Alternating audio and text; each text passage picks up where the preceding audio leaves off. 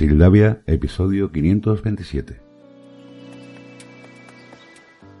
Bienvenidas y bienvenidos a Sildavia y a este editorial de los viernes. Todos sabéis que los viernes en vez de un relato hacemos un pequeño editorial, reflexión, ideas que suelto, que no son meramente un relato, que podrían ser un relato pero en plan de reflexión, un poquito distinto.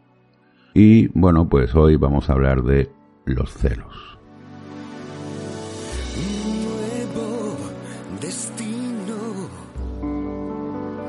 para el Antes de empezar, agradeceros que estéis ahí al otro lado cada día, o cuando podáis, los me gusta que dais en Facebook, los retweets que hacéis en Twitter, el seguirme en las redes sociales, las cinco estrellas que me dais en iTunes, los me gusta y los comentarios que dejáis en los pops. En cada artículo siempre son bienvenidos.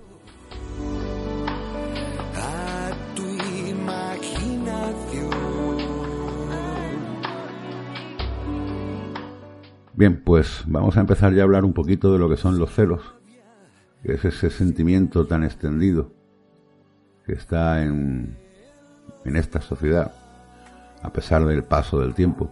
Y comentaré pues algo al final, que es lo que yo realmente pienso de los celos. Pero claro, antes he estado viendo diversas páginas web eh, para ver qué es lo que dicen los psicólogos y los especialistas sobre los celos. Ya sé que hay muchos que no creen en la psicología, pero es la ciencia que estudia la mente. Entonces nos tenemos que referir a ella como nos referimos a la sociología cuando hablamos de las costumbres sociales de la gente. Entonces, mm, bueno, pues tengo que hablar de ello porque mm, todo tiene una explicación cultural, educacional, incluso eh, científica.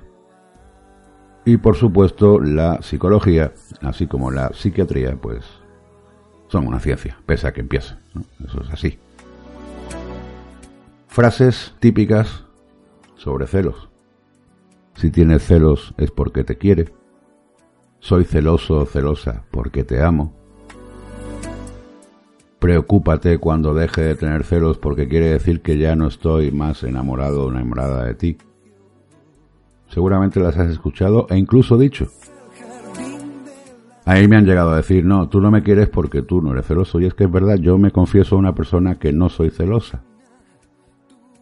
Entre otras cosas porque la vida me ha enseñado que si te quieren poner los cuernos, hablando coloquialmente, si te quieren ser infieles, lo van a hacer, seas o no celoso.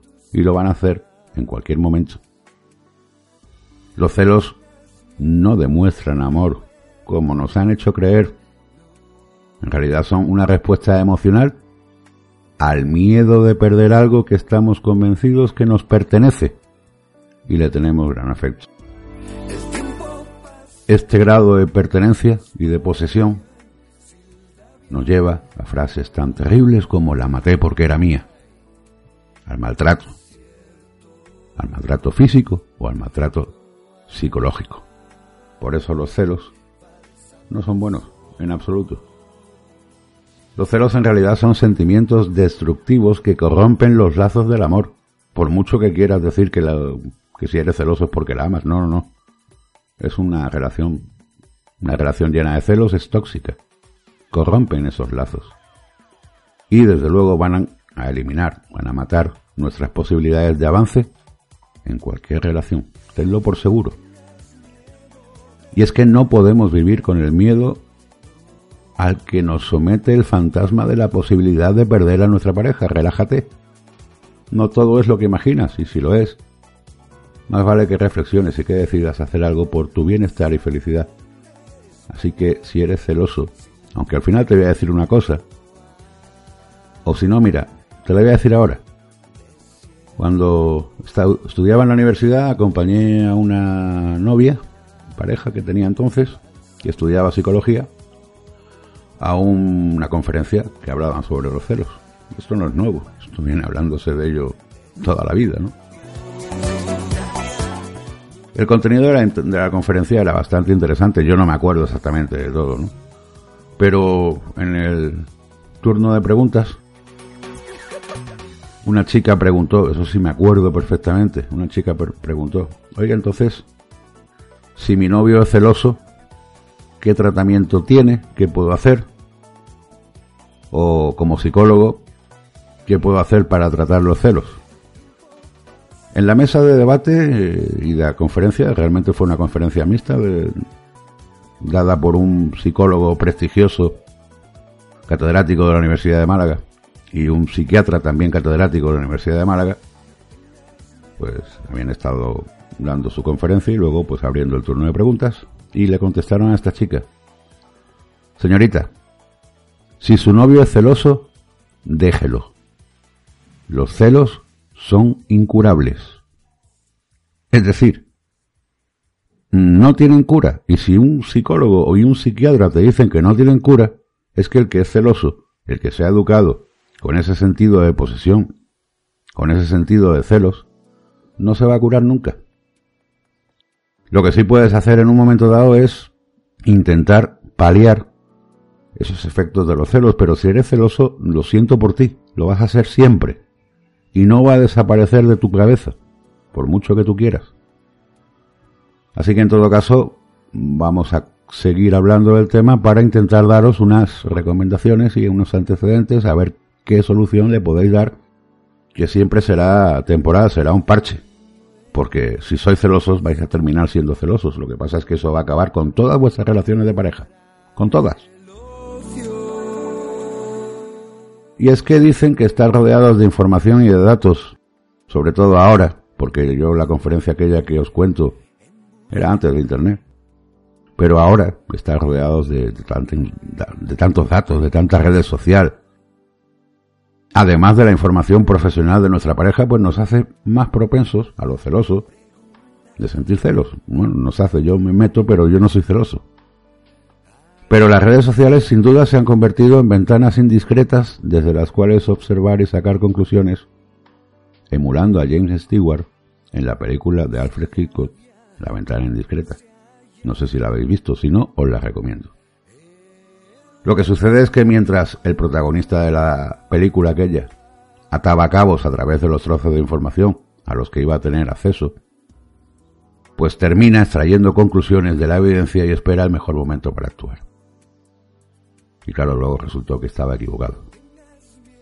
Era la paradoja de la película.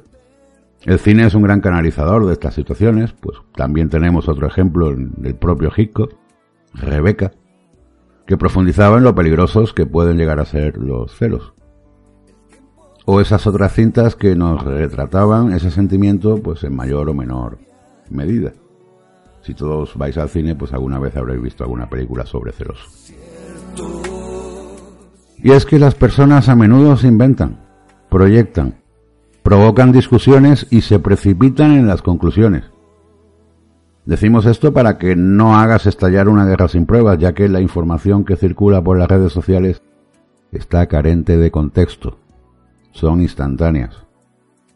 La red pone de manifiesto lo fácil que es volver a conectar con personas del pasado, entre las que se encuentran esas antiguas parejas de nuestras parejas, un factor que dispara los celos. Las redes, como cualquier herramienta de comunicación, son armas de doble filo. Así que no debe extrañarnos, pues, que en esas redes sociales hayan escalado puestos como una de las causas más importantes del divorcio en Estados Unidos.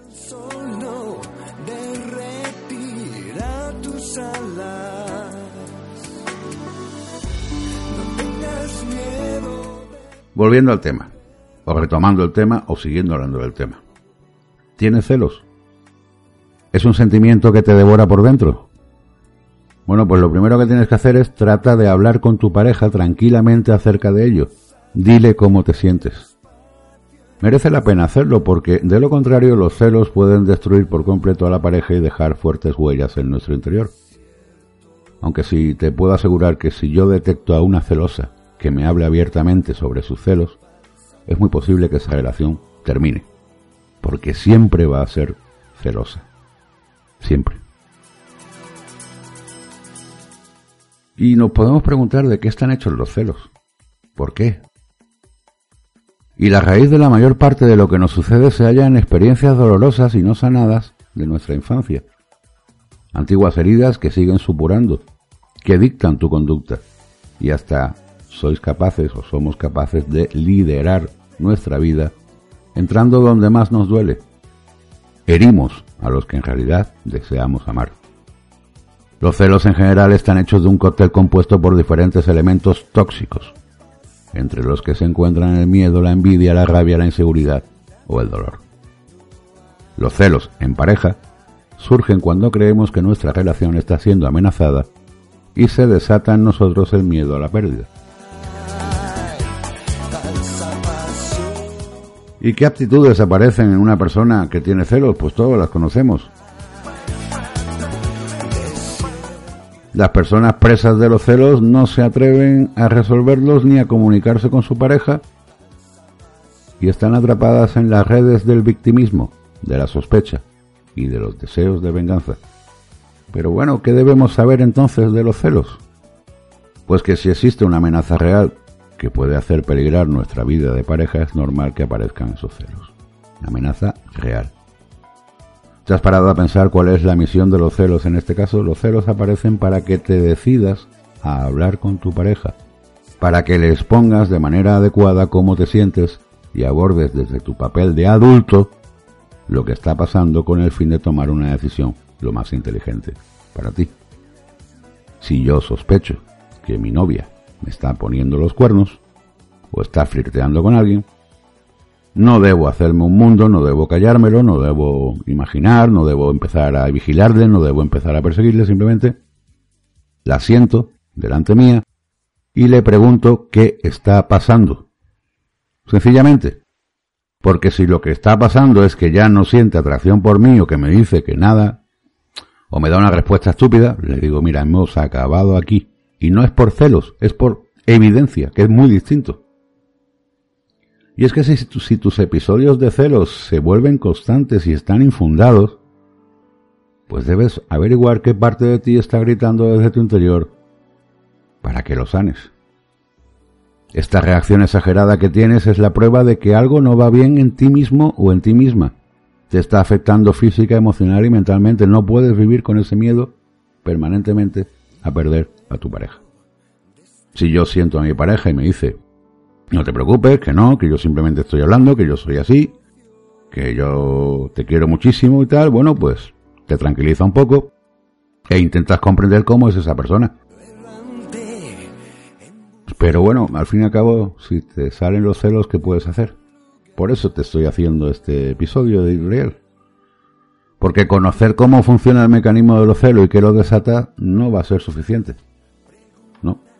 Tienes que reconocer que tienes celos y aceptar que eres celoso o celosa.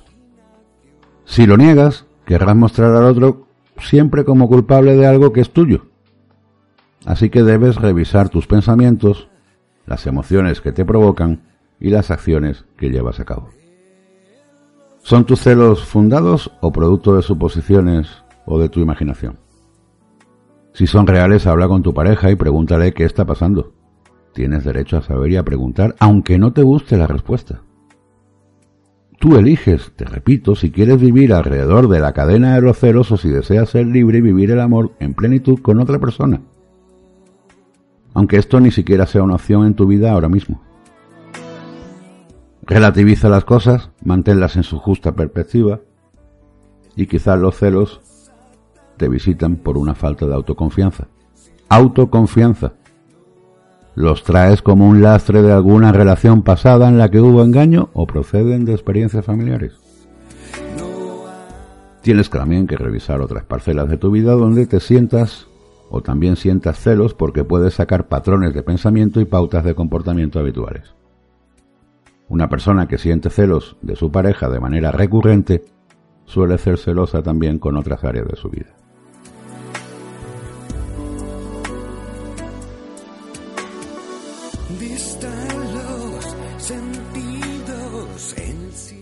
¿Y qué es lo que te quita ser celoso o celosa?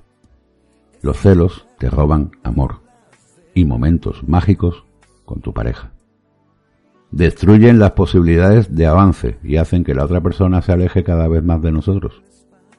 Los celos nos quitan alegría, espontaneidad naturalidad y vitalidad y nos sumergen en la preocupación, en la sospecha o en el control. Pero, ¿cómo podemos salir del agujero? La primera cuestión es si realmente quieres salir del agujero. Yo si detecto a una chica celosa no la intento sacar del agujero, me voy corriendo, porque si ella no ha solucionado sus problemas, yo no se los voy a solucionar. Es un error pensar que si te quedas, si le demuestras, no.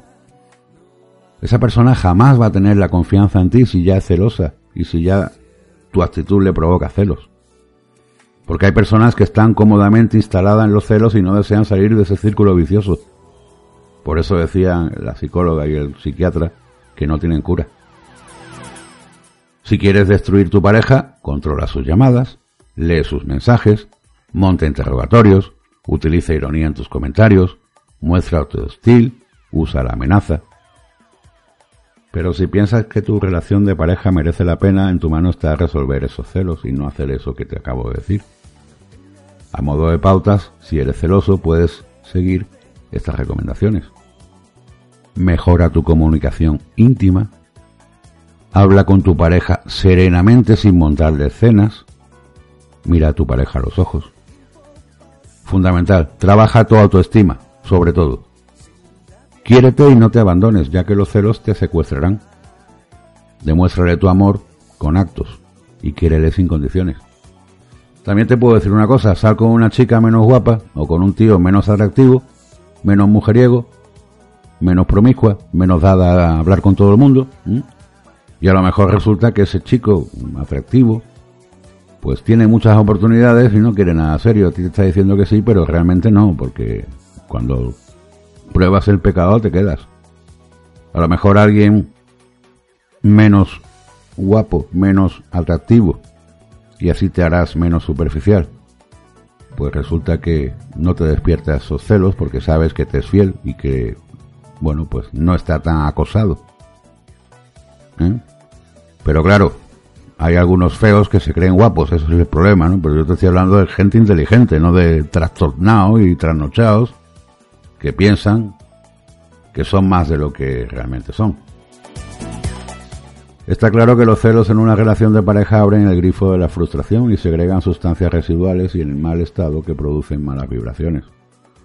Una relación de pareja es para disfrutar, aprender y compartir. Y si la tuya no es así, actúa. Pero claro, mmm, esto no nos va a hacer eliminar que los celos puedan aparecer en nuestro alrededor.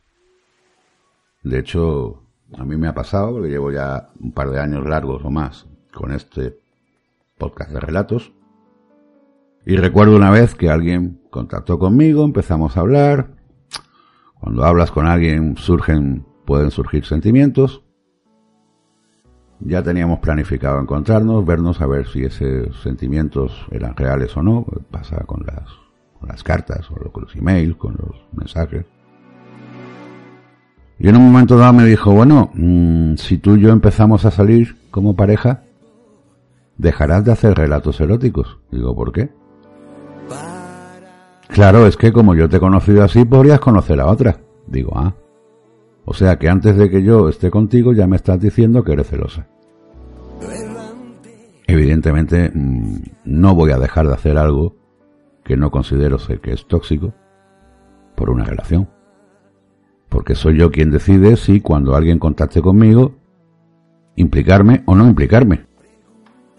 Y tú como pareja tienes las armas y tienes las herramientas para hacer que yo no desee marcharme. Pero eso no lo vas a conseguir con celos, con vigilancia, con prohibiciones, con prohibirme entrar en Internet. No. Yo no sé si recordáis la época del chat, cuando entrábamos en los chats y aquello era novedad. Y de pronto alguien te decía no, no, pero es que si eres mi yo sí soy, yo sí, es que si eres mi pareja, yo no quiero que entren en los chats, yo no quiero que tal, yo no quiero que cual. Claro. Tú le hacías caso omiso porque ni siquiera era tu pareja y de pronto te veía en el chat porque te apetecía a ti entrar. Y ella te decía, ¿qué haces aquí? Hay que ver, que no sé qué, te montaba una cena sin ser tu pareja y entonces la contestación mía era, ¿y tú qué haces aquí? ¿Qué has entrado? ¿A vigilarme? ¿O es que has entrado también a lo mismo que yo y a pasar un ratito? De charla. Porque yo puedo entrar en un chat y no buscar más que charla de literatura. Claro que ya sabemos cómo son los chats, pero bueno, esas cosas se pueden evitar. Pero igual que puedo entrar en un chat, puedo entrar en Facebook y encontrarme con algo o no encontrarme. Luego puedo ir a un club de swinger para ver qué sucede allí y no probar. Y es que no tenemos la cabeza llena de, mejor dicho, llena, libre de tabúes y prejuicios. Prejuzgamos, no preguntamos, no vemos cada vez que no, no nos paramos a pensar. Somos egoístas, no queremos que los demás hagan lo que nosotros hacemos. O a lo mejor es que piensa el ladrón que todos son de su misma condición. Muchas gracias por estar al otro lado, hasta el lunes y tened un buen fin de semana.